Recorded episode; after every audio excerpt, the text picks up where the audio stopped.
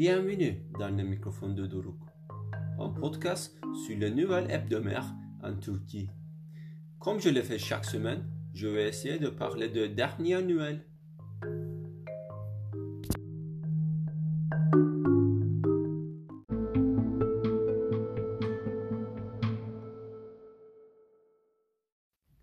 Bonjour les gens de Turquie, je suis votre hôte Doruk.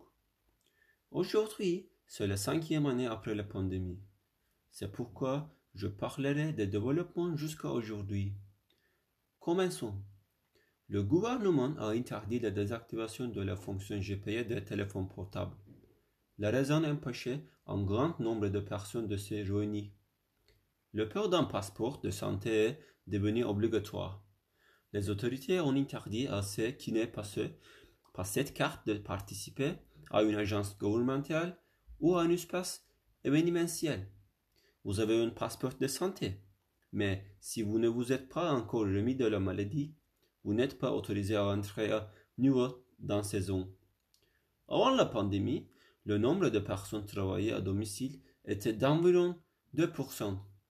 Mais après la pandémie, le nombre de personnes travaillant à domicile est passé à 30%. De plus, il est devenu obligatoire pour les personnes de travailler deux jours par semaine depuis leur domicile. Merci d'avoir écouté le podcast. À la semaine prochaine.